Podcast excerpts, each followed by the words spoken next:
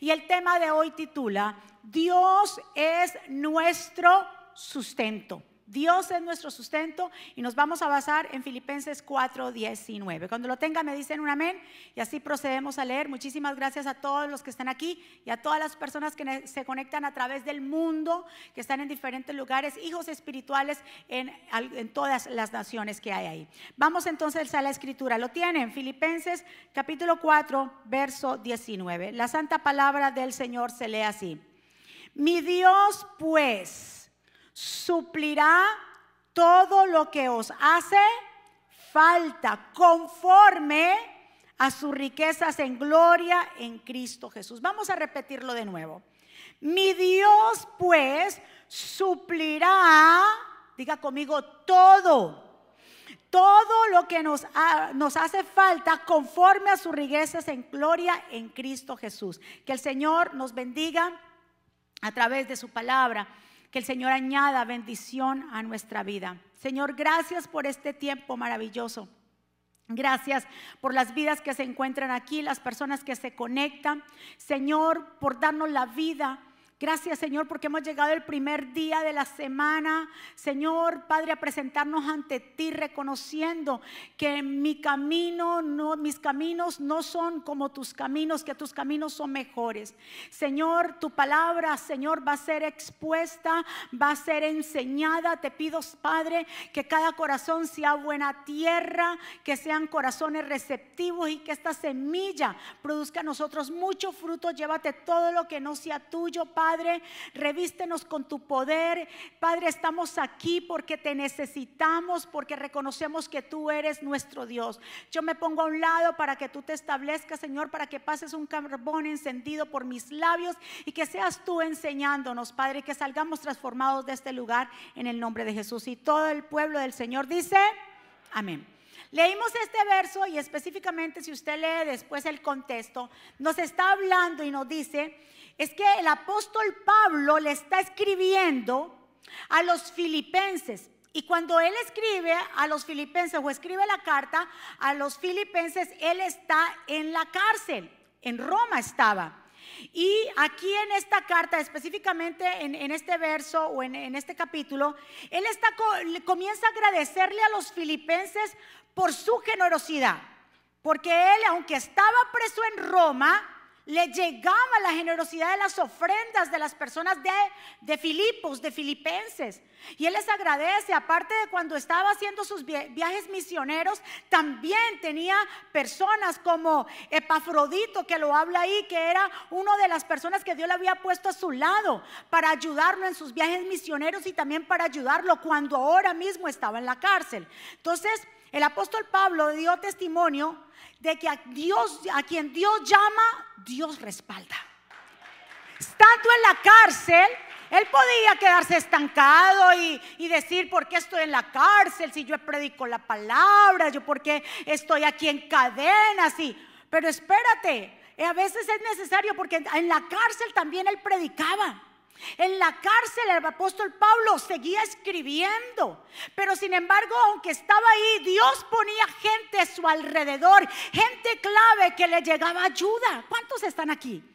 Es que cuando tú eres llamado por Dios, tú no te tienes que preocupar cómo voy a hacer para pagar la renta el próximo mes.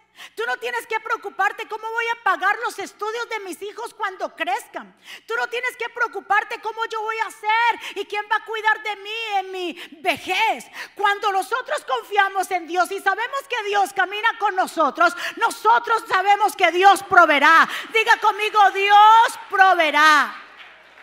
Lo que tenemos que asegurarnos nosotros es que nosotros caminemos con Dios de no apartarnos de su voluntad, de seguir alineados con Él. Entonces Él se encargará. Imagínense que el apóstol Pablo, estando oprimido en esa cárcel, seguía escribiendo, seguía hablándole a los demás de Cristo, porque cuando somos llamados por Dios, Dios respalda. Del otro aplauso fuerte.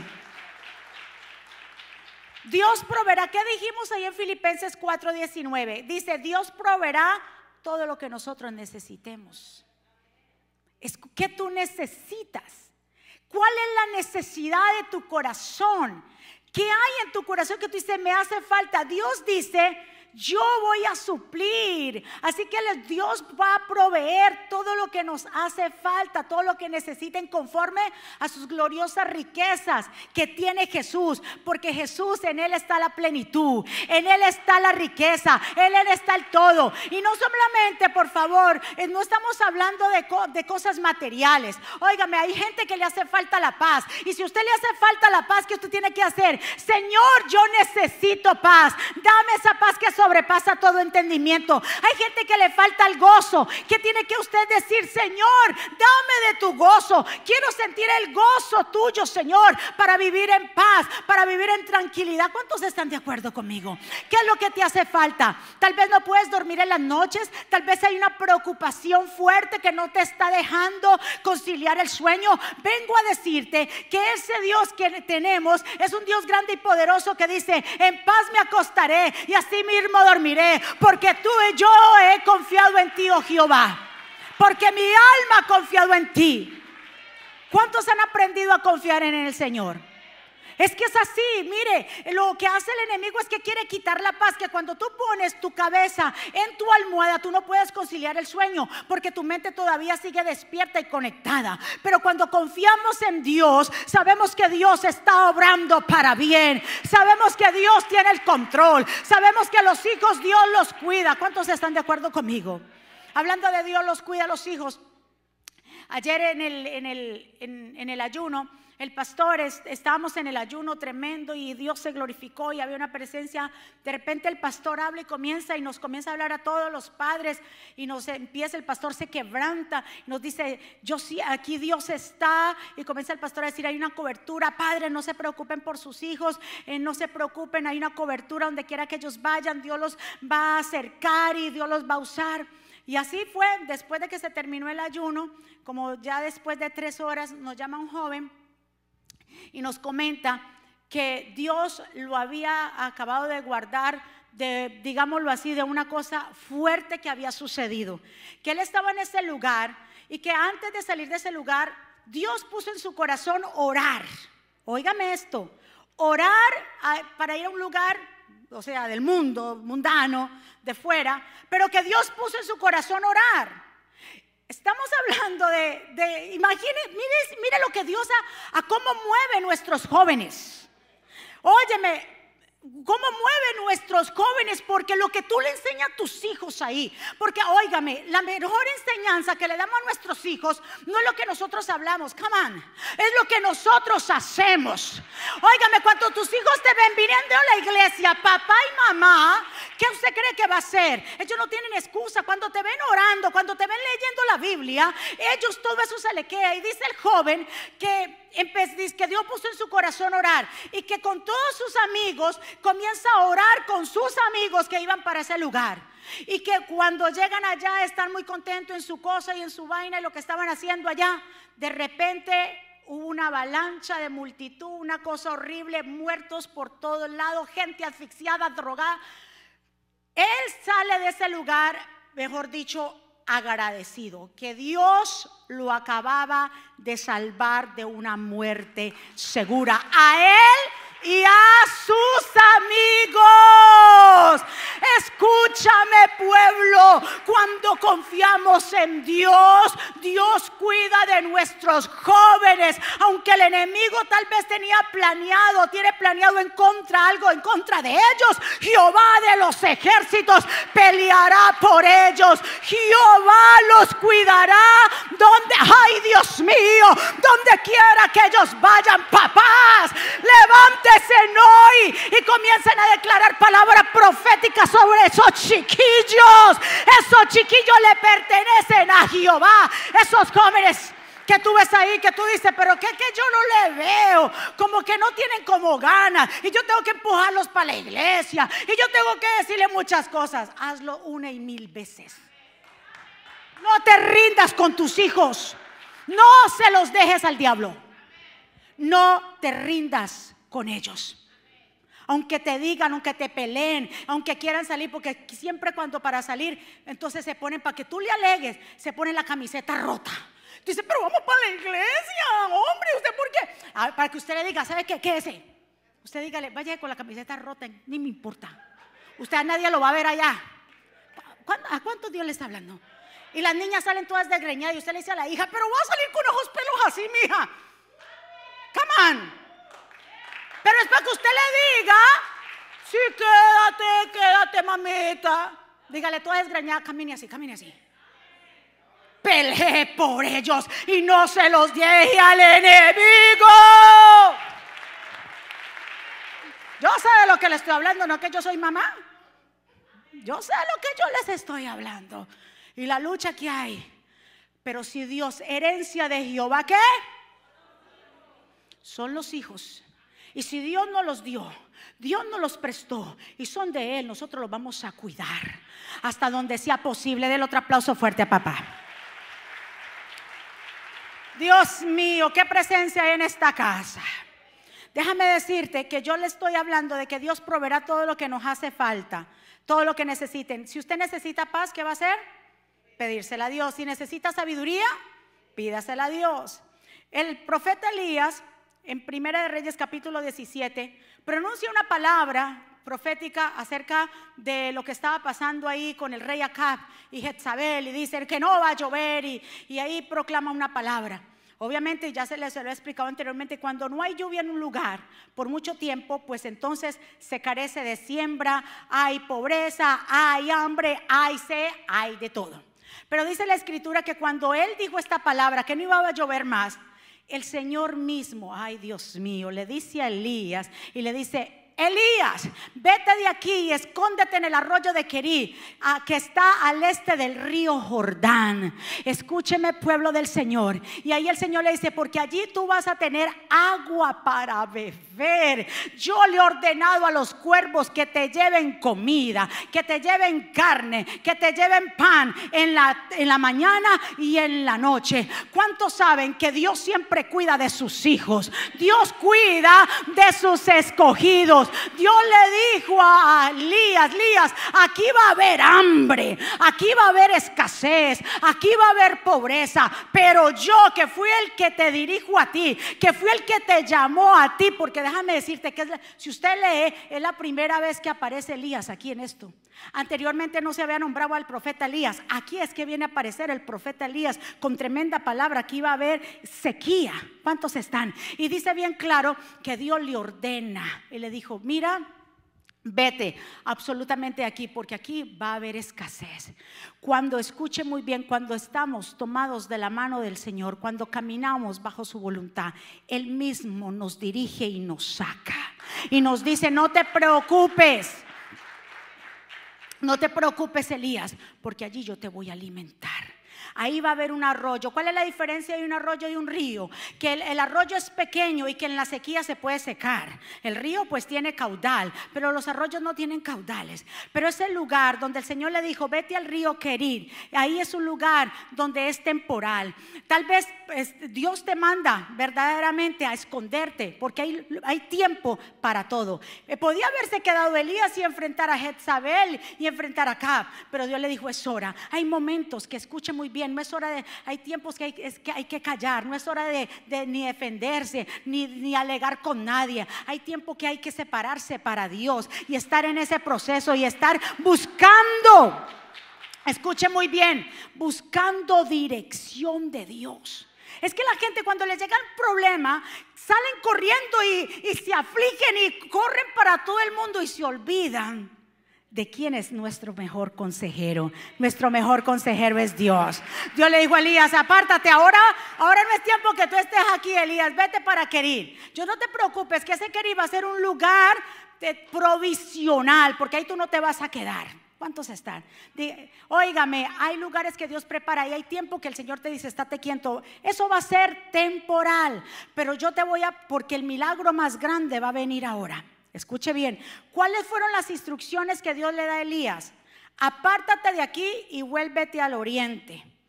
Eh, muchas veces es necesario, como le digo, apartarnos y buscar de su presencia, oración, ayuno, decirle al trabajo un momento, voy a separarme estos tres días para el Señor, necesito meterme en ayuno, necesito buscar dirección de Dios, estoy eh, tal vez muy preocupado, muy preocupado, estoy muy ansioso. Mire, ahí, si está sufriendo de ansiedades, insomnio, preocupación, métase tres días en ayuno y eso se le va. ¿Cuántos están de acuerdo conmigo? Sí, porque es que pensamos que eso se... Y no, y aquí, corriendo acá, y el afán. Óigame, el afán lo está drenando a usted. La, esto es corre, corre. Ponga un pare. Llame a su trabajo. oh, Dios suplirá, pero métase con papá. Óigame, Dios saca a Elías y lo saca para Querid. Un lugar donde Dios, ahí él iba a estar retirado, pero Dios le iba a suplir.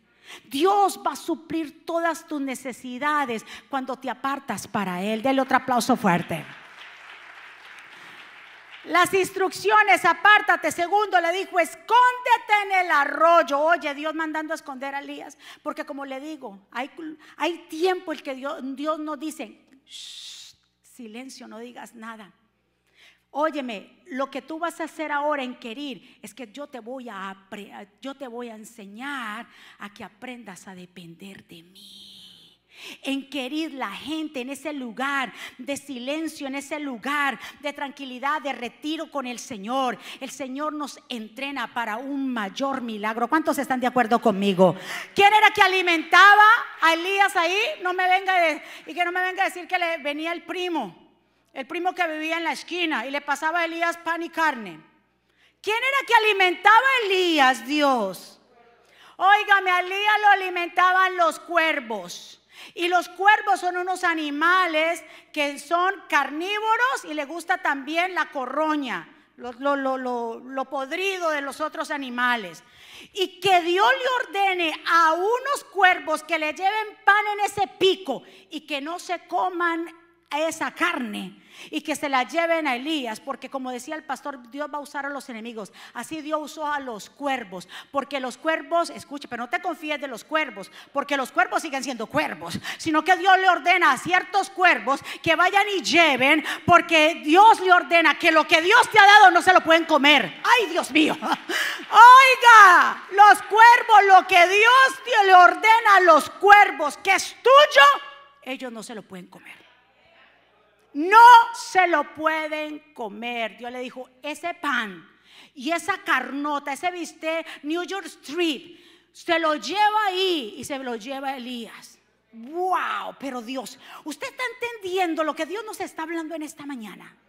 Óigame que es que Dios hace como Él quiere y Él manda a su gente, sea que no te guste porque yo me imagino que Elías lo que menos pensaba que iban a venir cuervos, esos pájaros grandotes, iban a venir a tirarle la, la comida.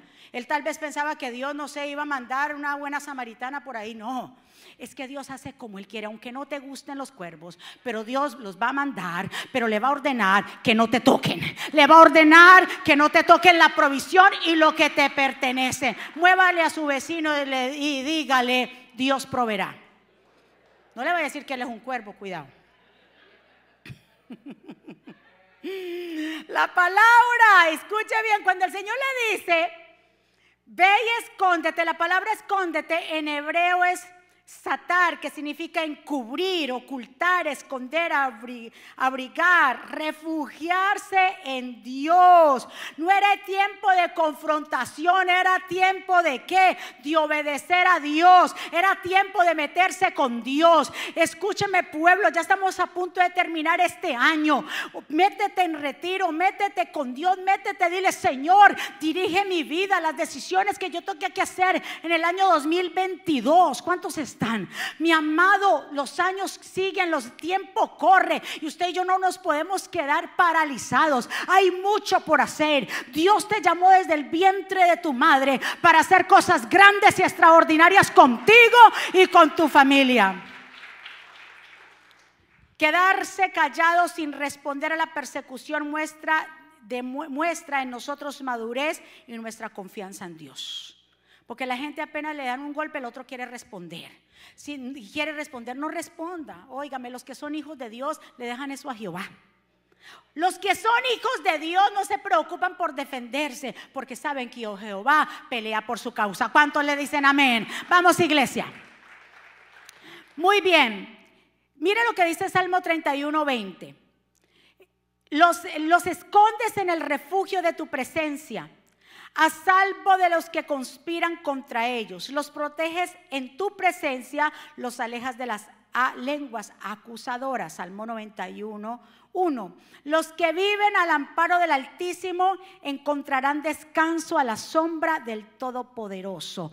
¿Cuántos ahora se meten en las salas del Señor y dicen, Señor, de ahí yo no me voy a mover? Tú me cubres con tus alas. No importa lo que yo esté mirando, no importa quién se haya levantado, no importa cómo esté la situación. Tú me cubrirás, Señor. Tú serás mi alto refugio, mi fortaleza eterna. En ti confío. Diga conmigo, yo confío en el Señor. Dios pues suplirá todo lo que nos hace falta. El arroyo de Querir era el lugar de provisión temporal. Evidentemente este, este lugar geográficamente no estaba bajo la jurisdicción de Acap, ahí no podía llegar.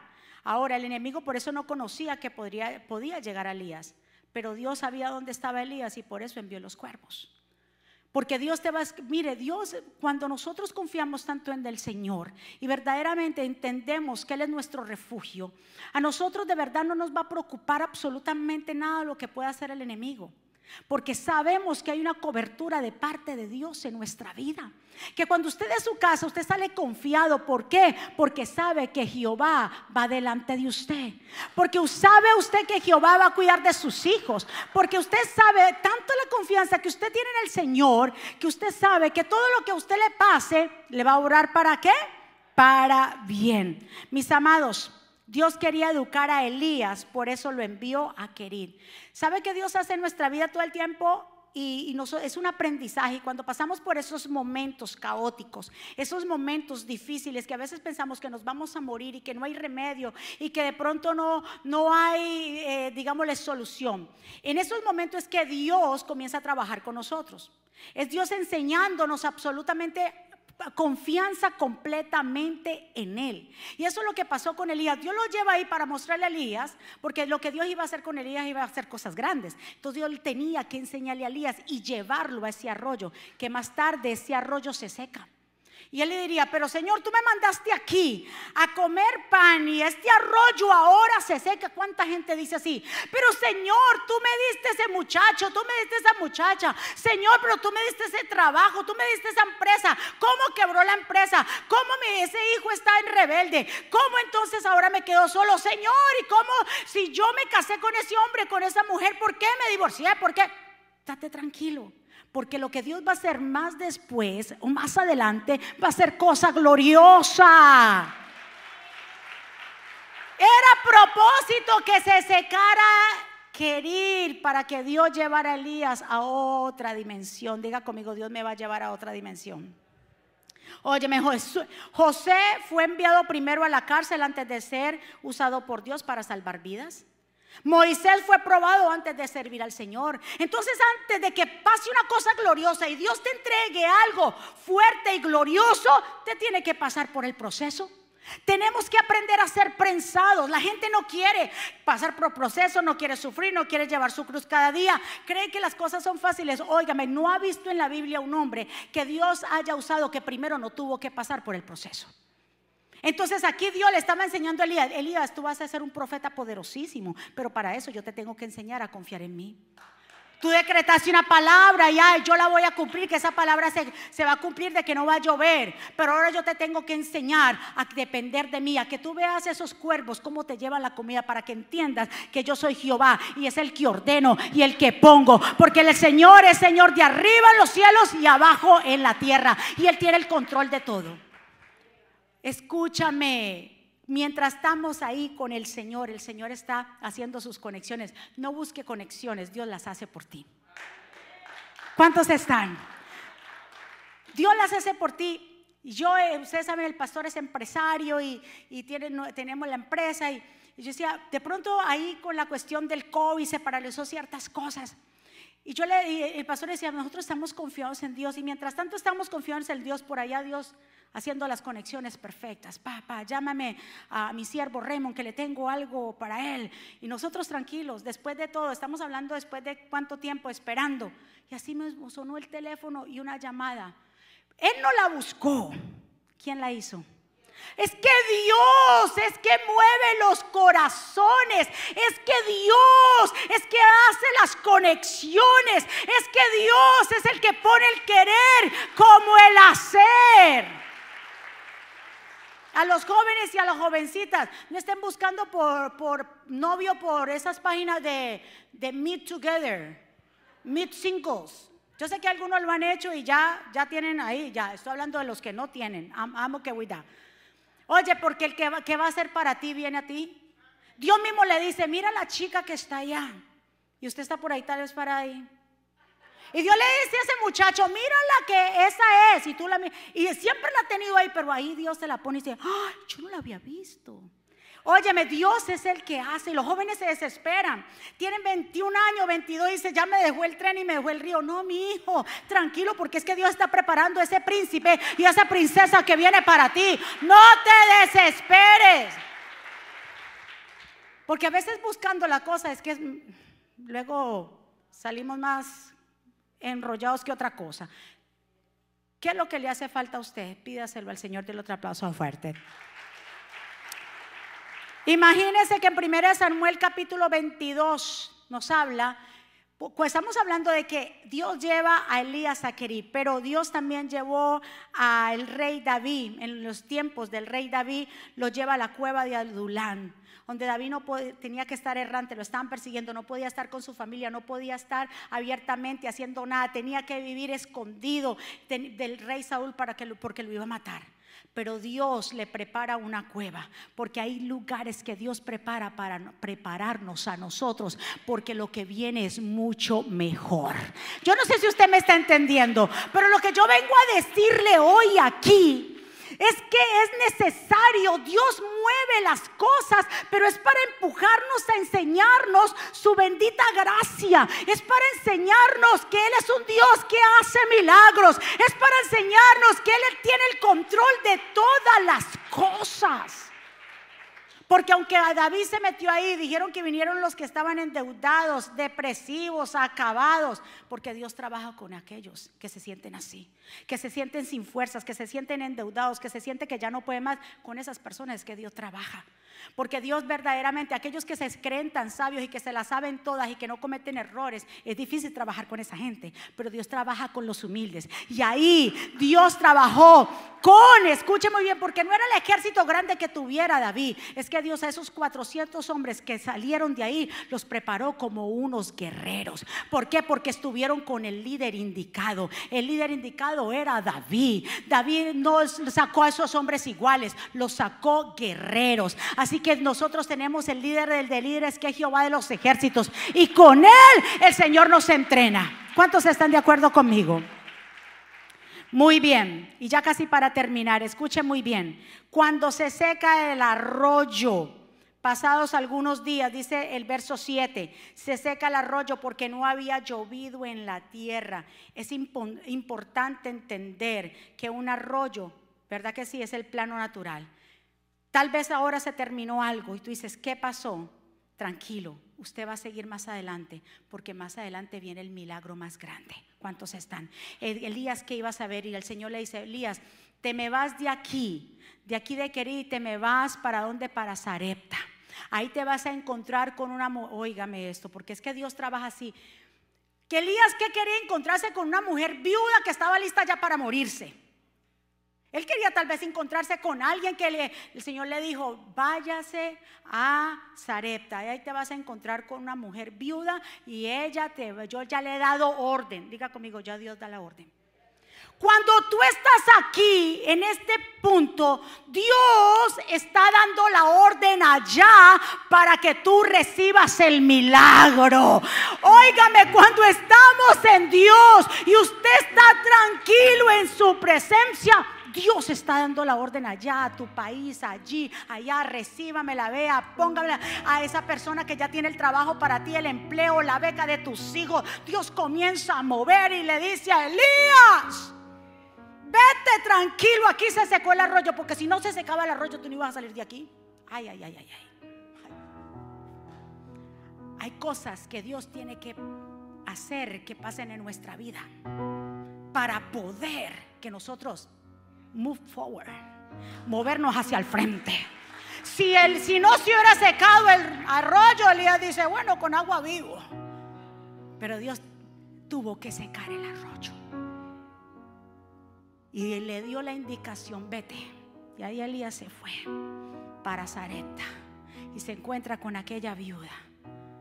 Y le dice, mira, el Señor ya, pues, se notaba porque las viudas se vestían de una manera que sabían que eran viudas. Y Elías bien claro le dijo, le dijo, por favor, dame agua. Empezó con el agua porque fue sabio. Dame agua. Y dijo, listo, no hay problema, le voy a dar agua a este pobre hombre. Y cuando ella iba a darle agua, le dijo, un momento, también dame pan. Yo me vino este. Y ella le dijo, ahí sí, ella se devolvió, le dijo, lo siento, mi hijito. Estoy parafraseando para que usted me entienda en nuestro lenguaje latino. Lo siento. Yo solamente tengo un puñadito de harina porque voy a hacer dos torticas. Pues yo tengo un hijo. Imagínese que las viudas cuando se moría un marido quedaban desprotegidas, si, que no tuvieran, si, quedaban viudas y más desprotegidas si tuvieran un hijo, porque ya si tenían hijos, nadie, otro hombre de su propia familia del marido la podía tomar. O sea, ella estaba en la calle. Dijo, solamente tengo para alimentar a mi hijo una tortica y yo, y ya no hay más, y ya nos vamos a, echar, como quien dice, a morir. ¿Y qué le dice Elías entonces?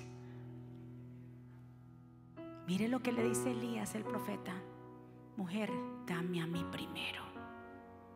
Es que cuando ponemos a Dios por primero, es que cuando le damos a Dios primero, Dios desata ese milagro. Cuando dejas el afán tanto, cuando dejas todas esas cosas que te están robando el sueño, le entregas el primer tiempo a Dios, le entregas el mejor de lo mejor a Dios, Dios comienza a actuar. Óyeme, lo que desató el milagro en la casa de la viuda fue darle primero a Dios.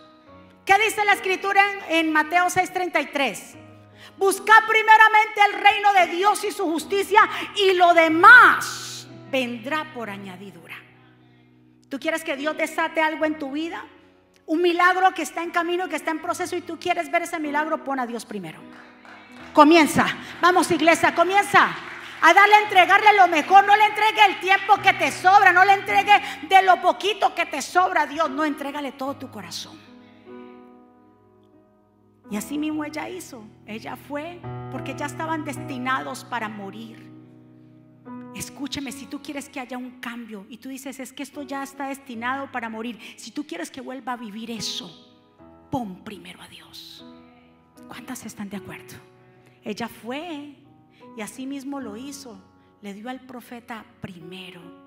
Y luego entonces Dios multiplicó, porque en el tiempo de la sequía, en el tiempo que estaban pasando por momentos difíciles, esa tinaja de harina no escaseó en su casa. Denle un aplauso fuerte al Señor. Vamos, darle el aplauso fuerte.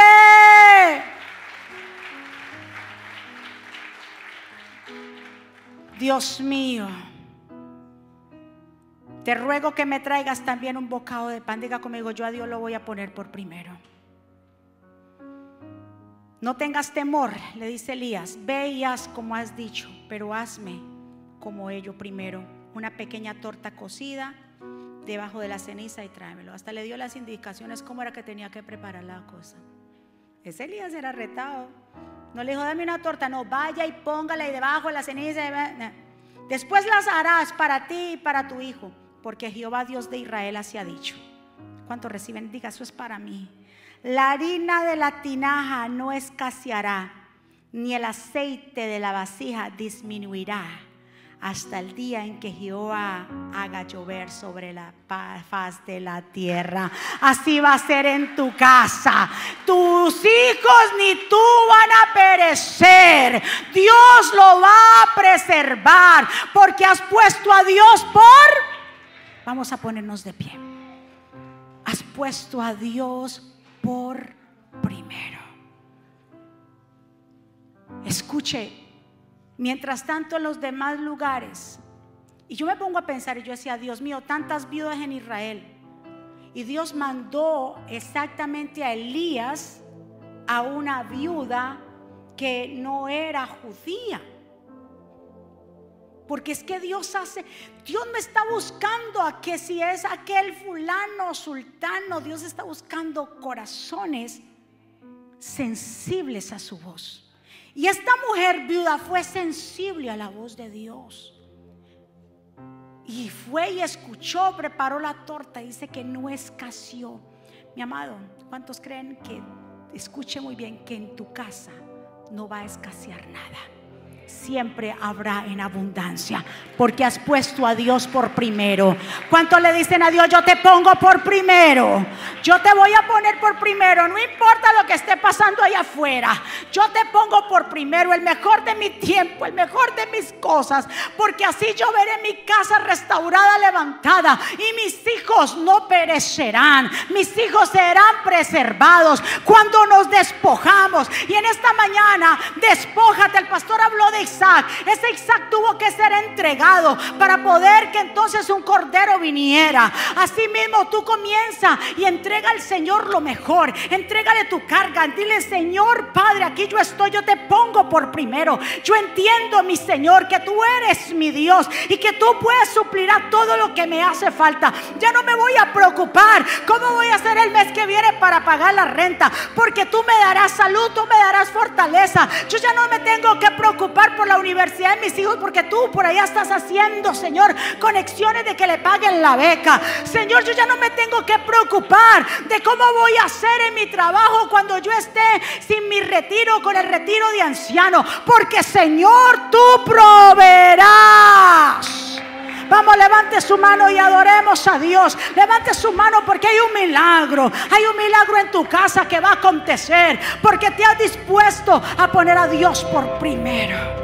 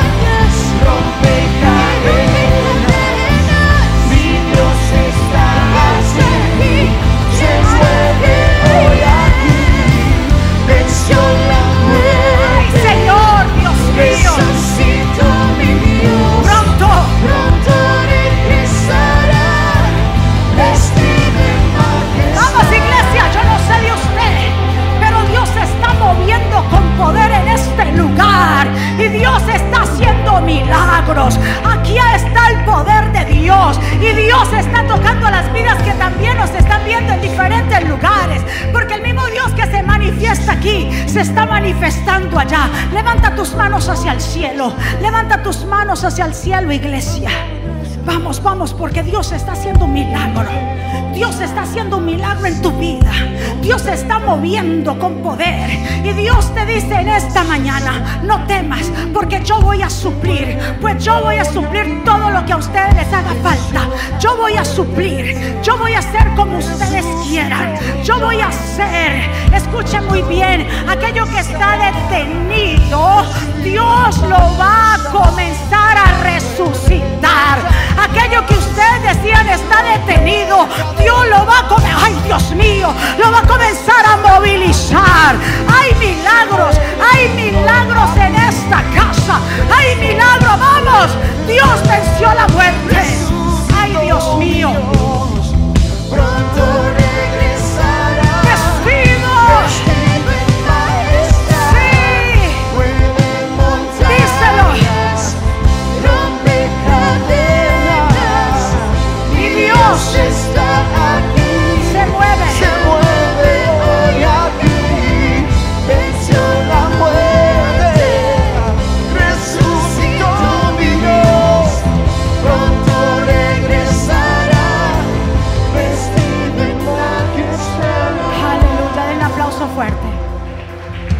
Señor, gracias. Gracias por este tiempo. Levante sus manos. Padre, sabemos que hay un milagro. Confiamos en ti. Que tú suplirás todo lo que nos haga falta y no nos vamos a preocupar. Así como en Kerib, Señor, tú alimentaste a Elías con el arroyo con los cuerpos que le llevaron pan y agua. Asimismo tú suplirás a cada uno de nosotros. Así como Elías, como el profeta que, te representa a ti, llegó en esa viuda e hizo ese milagro. Y en la casa de esa mujer no escaseó ni la harina ni el aceite. Asimismo, Señor, tú has llegado a nuestra vida y queremos ponerte por primero, Señor. Entendemos, Padre, que fuera de ti nada podemos hacer y que tú eres nuestro Dios, que te adoramos y te exaltamos y que hacemos un compromiso delante de tu altar, Señor, de ponerte a ti por primero, de darte a ti primero, de separar el tiempo mejor para ti, Señor, de darte todo nuestro corazón primero. Gracias, Padre. Gracias por cada vida. Si alguien aquí o alguien allá que desea reconciliarse con el Señor, que desea abrir el corazón a Jesús, yo te invito que ahí donde tú estás puedas repetir esta oración de reconciliación, de aceptar a Jesús como Señor y Salvador. Repite conmigo, Señor Jesús, yo te doy gracias por mi vida.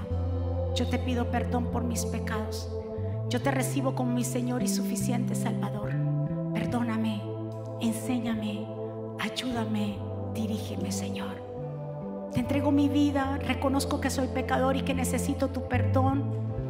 Reconozco que tú eres el Mesías que vino y murió en una cruz, pero el tercer día resucitó. Yo creo en ti, Señor. Te entrego mi familia y todo a ti y escribe mi nombre en el libro de la vida, en el nombre de Jesús. Denle un aplauso fuerte al Señor.